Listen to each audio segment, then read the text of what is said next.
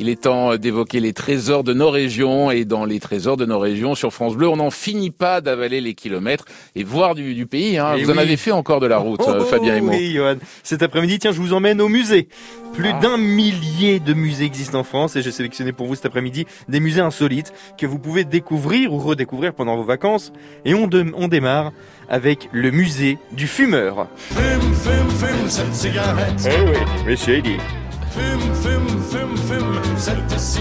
Et c'est à Paris que vous découvrirez ce musée fondé en 2001. Le musée euh, du fumeur dresse un panorama d'une pratique ancestrale perçue comme divine dans certaines cultures, considérée comme nocive dans d'autres.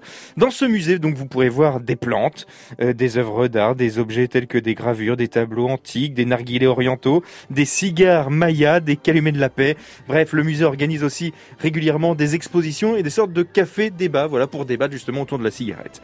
À découvrir, pourquoi pas, le musée du lunaire. fumeur. Ouais. C'est à Paris. Ouais, ouais, ouais. Et ça va vous fumer. Alors, pour ou contre oh, On sait pas. Non, bah, évidemment, non. La santé avant tout, évidemment. ça. On continue maintenant avec le musée du cerf-volant. Ah non, ça c'est le musée d'après, c'est pas grave.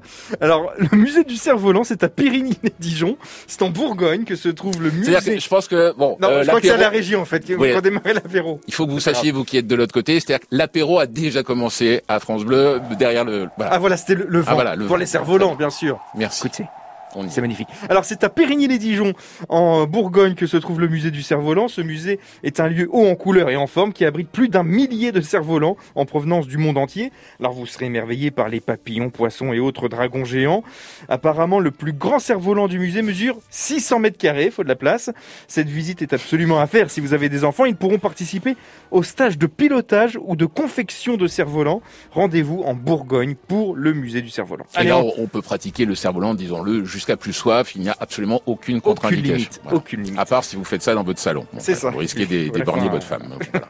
On continue notre balade avec euh, des, euh, des musées, avec le musée du tire-bouchon. Ah là d'accord, à la tienne. Amateur de bon vin, bienvenue au musée du tire-bouchon, au cœur du vignoble du domaine de la Citadelle à Méneray. Le nom de l'établissement parle de lui-même. Ce musée regroupe une large quantité de tire-bouchons, des pièces uniques au monde qui euh, s'apparentent à des œuvres d'art. Alors après avoir pu admirer toutes ces pièces anciennes, la visite se termine par un passage par les caves et une séquence de dégustation, bien sûr avec modération. Tous ces musées sont des trésors de nos régions et à découvrir ou redécouvrir sur francebleu.fr.